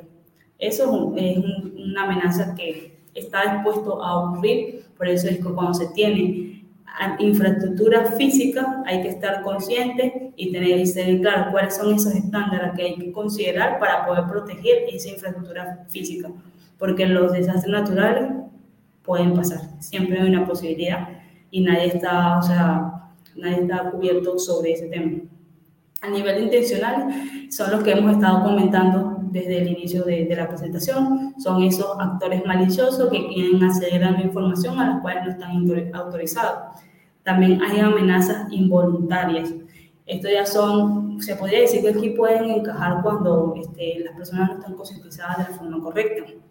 Eh, es cuando alguien está, este, está propenso este, de que haya una falla humana, un error humano, de que falló, puede que haya un problema en la configuración, falló una actualización, esos errores este, que están ligados al, al, error humano, se puede decir que son involuntarios, ya es que, es que no es que el usuario la ha causado, sino que por no tener conocimiento o las herramientas necesarias o las actualizaciones necesarias han ocurrido. Em, aquí quería este, poderle indicar, o sea, las debilidades. Existen debilidades que pueden ser técnicas, existen debilidades que pueden ser operacionales, existen debilidades que pueden ser de las personas, que las personas no tienen el conocimiento necesario, existen debilidades que pueden ser físicas, como hablamos del de las amenazas este, naturales.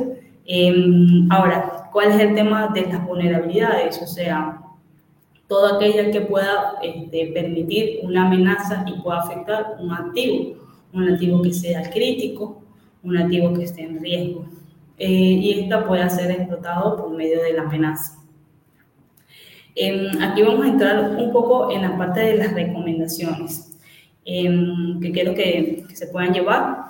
Em, es el tema de que sean conscientes, no permite que nadie se pueda acercar a las estaciones de, trabajo, no comparta sus tarjetas o acceso con nadie, a veces a los usuarios, a veces que se crean los usuarios específicos para personal específico dentro de la organización y puede ser que ese usuario se le dé a un compañero o pueda caer en manos de personas no deseadas y esto puede acceder con tu nombre y con tu contraseña y cuando se revisen los logs cuando se revisan los registros, este, apunta que el inconveniente se ha originado porque este, el usuario ha dado sus, sus credenciales a personas a las cuales no están autorizados a otorgárselo. Eh, eso siempre este, ténganlo en claro, siempre tómense el tiempo, siempre denle doble check eh, a nivel interno, eh, que la información que ustedes estén manejando, ustedes solamente las tengan y no den información que no estén autorizados a dar. El tema que sea único, conversamos el tema de las credenciales. No utilicemos las credenciales que sean simples, o sea, tratemos de tener una contraseña o una credencial para cada sistema la cual queremos este, ingresar. Eh, no coloquemos, no dejemos por nada el mundo contraseñas predeterminadas. Si vemos a nivel personal, eh, cuando alguien persona una persona quiere entrar a nuestra información, incluso al router que podamos manejar a nivel interno, que nos pueda dejar el proveedor de servicio, a veces puedes que te lo dejen con una contraseña predeterminada. Cualquier vecino, cualquier persona que pueda tener un poco de expertise técnica, lo primero que va a tratar de hacer si quiere ingresar a ese router es tratar de buscar cuáles son las contraseñas predeterminadas que están en la web para poder ingresar. Entonces siempre tómense el tiempo de este, tener contraseñas específicas para cada una de las cosas e incluso también conversamos del tema de doble factor de autenticación. El tema de doble factor de autenticación no solamente aplica este, para los que son a nivel, este, se podría decir, eh, a nivel corporativo. Las redes sociales últimamente se, están solicitando eh, lo que es ese doble factor de autenticación, cómo pueden validar que realmente la persona que se está conectando sea la que es. Se ve muy común el tema de este, que están hackeando las cuentas personales. Entonces, eso por ahí siempre tenganlo presente. Bloquea antes de irse. Em, esto es muy importante. Si, si han escuchado algo de, del tema de lo que es la 27001, que está enfocado en la parte de, de lo que es la seguridad de la información, esto es eh, una de las cosas que más se escucha, que es que incluso tu laptop, si, vas, si te vas a ausentar de tu puesto de trabajo, así sea cinco minutos, así sea un prolongado tiempo de una hora porque te fuiste a almorzar o porque te vas por una reunión por mucho tiempo, siempre bloquee este, su, su laptop antes de irse. Eh, mantenga su puesto de trabajo limpio, sin ningún tipo de información, sin dejar ningún tipo de pista o de rastro de contraseña o data sensible. Porque, como les comenté, o sea, hay personas que puede ser que ustedes digan, no, no creo, no creo que se me estén acercando, pero puede haber personas que estén haciendo ingeniería social y quieran acceder a tu información para poder llegar a información más importante.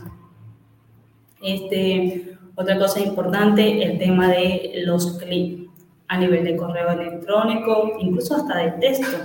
Se ve muy común que envían por, sea por WhatsApp, por mensaje de texto este, común y corriente, que te envían link pidiéndote una acción, ya sea de un eh, de una promoción o de llenar un formulario y, y, te llegan ese tipo de mensajes. A veces incluso puedes ver que te envían personas, este, ha llegado a tu círculo social que no tienen a lo mejor la concientización en la parte de ciberseguridad y empiezan a propagar este tipo de mensajes. Y le dan, o sea, no solamente es que ellos le dan clic, sino siguen enviando hacia otras personas para que también le den clic sin tener en cuenta de que esto es, o sea, es crítico, o sea, eh, mm, eh, cada vez que tú le das clic posiblemente te sacan información de tu teléfono. E incluso si le das un poco de revisión a ese tipo de mensaje, el, el asunto no coincide este, con la empresa que dice ser que está dando la promoción. Entonces, Siempre hay que ser muy cuidadosos con este, los links que vienen adjuntos dentro de los correos, los mensajes de texto. Siempre darle una revisión y no abrir archivos, como les comenté, que ustedes no están esperando. Si tú no estás esperando un archivo de un correo, de un número, incluso si vamos al tema de WhatsApp, de un número que ni siquiera es del país de donde tú eres, esté llegando, no sé, de un número que sea de la India y te solamente mandan un archivo, no seas el primero que vas a ir por curiosidad a abrir ese archivo, porque no sabes qué información te están enviando. Entonces eso es muy importante que lo podamos tener en cuenta. Ahora, algo que esto aplica también se podría decir a nivel de empresa, incluso a nivel personal, es que si usted ve algo que es inusual, si usted escucha algo que es inusual, dígalo para, o sea, si es a nivel corporativo, trata de expresar esto a las personas de TI. Capaz puede ser que a nivel de usuario se tenga una capacitación o una intuición en el tema de lo que es la ciberseguridad, pero las personas de TI pueden que tengan mucho más este, información y conocimiento sobre estos temas.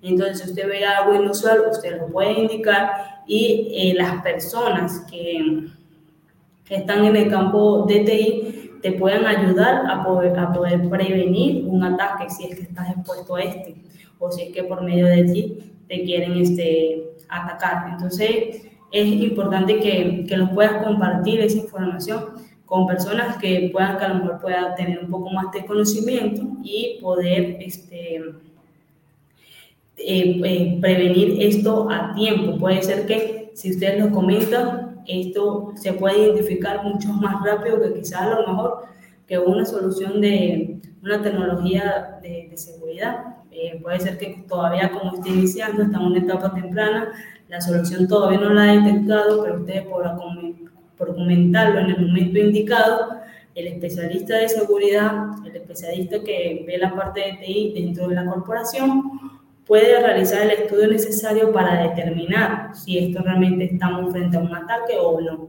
Eh, es mejor hacer la diligencia, hacer ese doble check en el momento oportuno o, no, o dejarlo de hacer solamente porque no lo veo necesario o, o sea, evitar el retrabajo. Realmente, como esto es tan crítico y ya sabemos cuáles son las consecuencias porque lo hemos estado comentando, siempre es bueno poderlo comentar. Otra cosa este, es el tema de, de Wi-Fi gratis. Hablamos de los puntos de carga gratis que podemos encontrar en los aeropuertos o centros comerciales. Esto no es muy distinto al tema del Wi-Fi gratis. Este, sabemos que todos los gratis puede ser que nos genere un costo adicional, puede ser que nada pueda ser tan gratis como se menciona, como se dice. Em, esto sí también puede ser o sea, puede ser una brecha, puede ser una, una debilidad de que nosotros nos podamos conectar a ese Wi-Fi gratis. Eh, así como les dije en los puntos de carga, siempre hagas el análisis, traten de pensar si realmente es necesario, urgente, que este, en una emergencia conectarme a ese Wi-Fi. Gratis. Si puede esperar, puede tener conexión este, de datos en los minutos que ya esté cerca a casa o en el puesto de trabajo. O sea, o si pronto ya vas a tener ese, ese, ese conexión internet que requieres y, y, puedes evitar conectarte a ese wifi gratis, mejor espera ese, poco, ese corto tiempo que tienes que esperar en vez de conectarte. Porque cuando te conectas, o sea, como les comenté, ustedes tienen que evaluar cuáles son los riesgos que ustedes quieren asumir. Si ustedes consideran que la información que tienen en su móvil, en su laptop, no es crítica, es un dispositivo que solamente lo usa para ciertas cosas y ahí no se maneja información importante. Este, o sea, solamente un dispositivo de viaje puede ser que ahí no tengas ninguna data, ninguna información y te puedes conectar perfecto. Pero si realmente tu información que tienes ahí es crítica, incluso si es corporativa, tómate el momento de pensar si realmente es necesario de conectarte a ese Wi-Fi porque puede ser que la persona que lo está dando, el centro comercial, este, em, ese, em, el centro comercial o ese aeropuerto o ese ambiente público que está brindando el Wi-Fi, puede ser que ellos no sea el acto malicioso, puede ser que ellos no, no tengan esa mala intención, pero no sabemos quién está también en esa misma red, que tenga los conocimientos y que sepa cómo realizar un ataque, que está esperando que alguien que tenga información importante caiga para robar esto. Aquí otras recomendaciones, este, bueno, ya lo comentamos el tema de bloquear las PC, el tema de usar post-it en los ambientes de trabajo, no dejemos ningún sticker, ningún papel con información sensible en los puestos de trabajo evitar este, enviarnos información crítica de la empresa a nuestro este, domicilio o fuera de esto. Cuando tenemos estas informaciones críticas, cuando están dentro de la empresa, posiblemente tengan las herramientas necesarias para proteger esta, pero una vez que salen, las herramientas, esas herramientas no están. Entonces, esa información puede caer en manos que no deben y ahí estamos a un evento de, de ciberseguridad. Eh, traten de establecer un procedimiento para eliminar la información. A veces ustedes formatean su, su laptop, su computadora, ustedes creen que la información ya ha sido eliminada, desechada. A veces hay muchas, este, se ve que empresas alquilan laptop y cuando se termina el contrato se borra se formatean las lactas y se entregan. Pero no sabemos si eso tiene realmente un borrado seguro, si tiene este, la sanidad de la data necesaria para entregar ese dispositivo. Hay soluciones que te, te, borran esta, esta data y ahí sí ya no se puede recuperar por nada con ningún tipo de software ni porque se la lleven a una persona que pueda, que pueda tener el conocimiento. Entonces, eso es importante que también lo tengan en cuenta. Este, cuando se borre data de, de, los, de los computadores, si realmente se ha borrado toda la data y no vaya a hacer que esta información esté en alguna parte y otra persona que tenga el conocimiento pueda sacar esta data. Ten mucho cuidado con los papeles que, que se reciclan, no reciclemos a lo mejor contrato o donde haya datos personales de cualquier persona. Evite el tema de ingeniería social y que te puedan hacer esta. O sea, no brindes más información a la cual estás autorizado a dar. Trata de ser muy minucioso con la información que brindas. No confíes en personas que, que quieren hacerse pasar por personas confiables. Como les comenté, cuando el tema de los ataques, cuando el agente malicioso quiere realizar un ataque, no es que quiere resultados inmediatos. Hay personas que se toman su tiempo, se toman meses en hacer ingeniería social, se toman años en hacer ingeniería social. Realmente todo va a depender de la criticidad, de la importancia de esa data de la cual ellos están atrás. Entonces hay que tener en cuenta eso. Em, aquí algo este, también este, que quieras comentarle es verificar que la información que se presenta eh, sea correcta. Eh, esto porque les comento.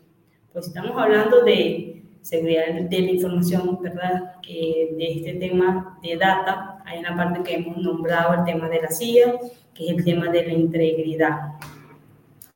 La data que nosotros entregamos, indicamos, debe ser íntegra, o sea, no debe tener, o sea, no debe ser, este, se puede decir, manipulada, porque si damos una información que no es correcta, entonces, eso no puede traer consecuencias de que, o sea, prácticamente que la información que nos dieron a guardar no es la información que estamos brindando. Entonces, eso también es importante tenerlo. A veces, o sea, cuando solicitamos una información a nivel corporativo, cuando no se tiene la información, es mejor decir que no se tiene a dar una información que no es real, porque prácticamente estamos cayendo que, o sea, que la data no es real. Entonces, eso siempre, cuando manejemos data, siempre este, recordemos los pilares que les mencioné. La disponibilidad, la integridad y la confidencialidad de esto. bueno, evitar este, consumir cualquier este, bebida o comida cerca de la PC o alguna documentación, porque esto puede ser que la data deje de, ser, deje de estar disponible, o sea, se pueda corrompir tener una este, adecuada gestión de versión de documentación generada em, de las versiones, de cuáles son las últimas versiones em, y tener un respaldo de esta. Nunca está de más el tema del respaldo, creo que lo comentamos. Poder realizar respaldo de nuestra data crítica en el caso de que la perdamos o no esté disponible, de dónde, de dónde podemos obtenerla Evite ingresar a páginas de dudosa procedencia, no hagamos clic en publicidades, este, en esos links o promociones que nos envían por mensaje de texto, este, o páginas que tengan baja reputación. Incluso a veces podemos hacer ese análisis un poquito más exhaustivo, pero podemos, este, si desconocemos un IP, podemos ingresar al IP si realmente viene una, de una procedencia legítima, este, si el link no es un link malicioso, si tiene una, una categoría que es malicioso, también es importante eso recalcar.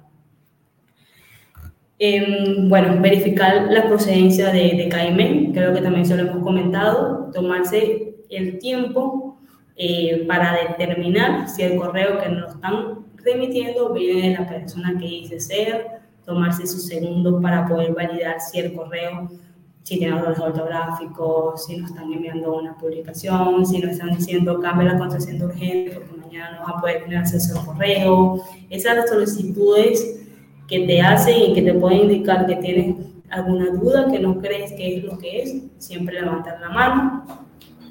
Verificar tener actualizados los antivirus. Em, esto ya también, si uno se pone a ver, a veces queremos este, de que puede ser una eh, responsabilidad de la empresa, pero también como una, una responsabilidad del usuario.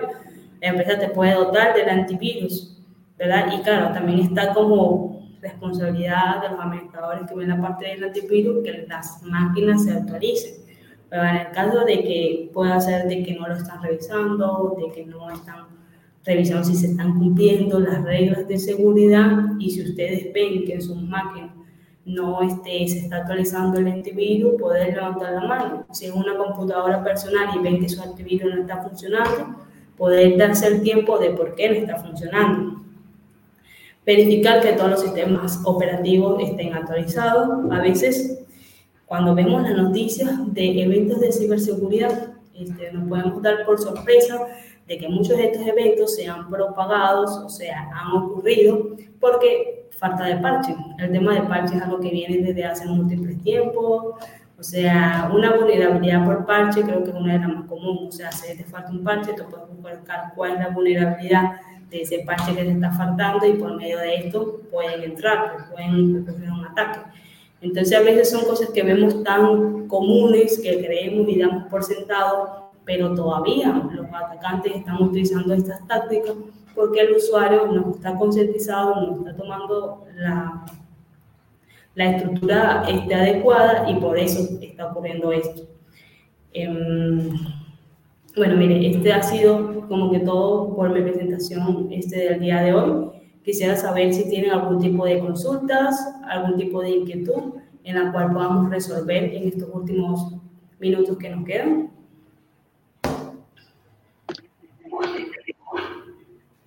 Eh, muchas gracias, profesora, por su eh, maravillosa presentación.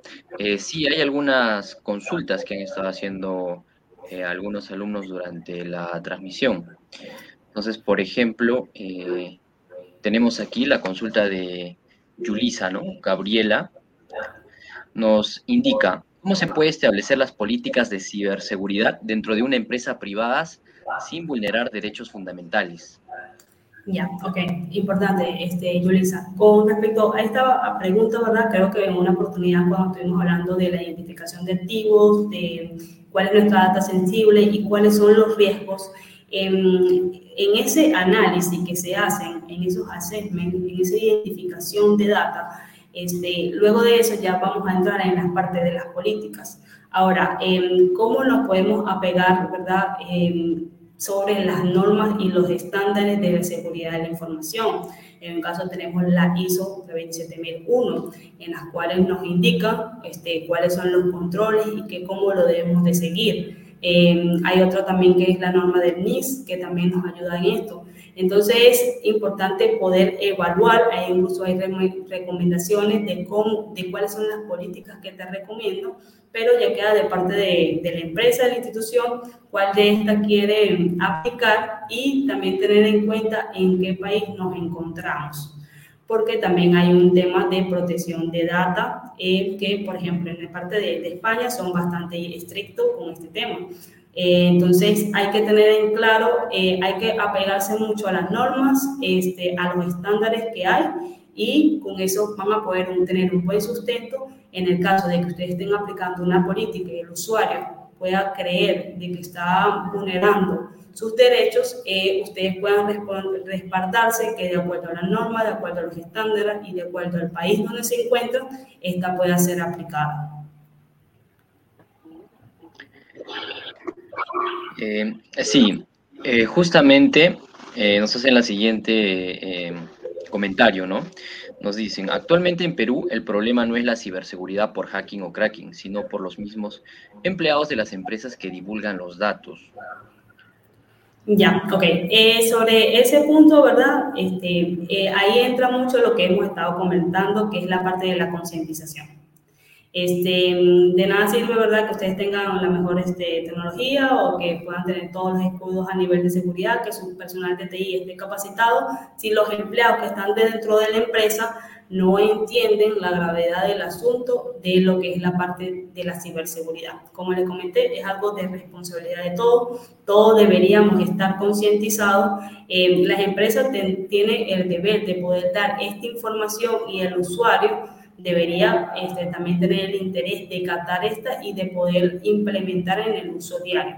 Em, a veces estas charlas de concientización sí se realizan. Lo recomendable es que las empresas hagan, este, que se hagan con periodicidad, o sea, que cada cierto tiempo estas sean realizadas y puede ser que a veces los usuarios indiquen que siempre o sea, se hablan de la charla, porque hay usuarios que no son del área de TI, pero es importante que se puedan recargar, recargar la concientización e incluso hay soluciones este, que pueden determinar cuál es el grado de madurez de tus empleados de acuerdo a la parte de ciberseguridad.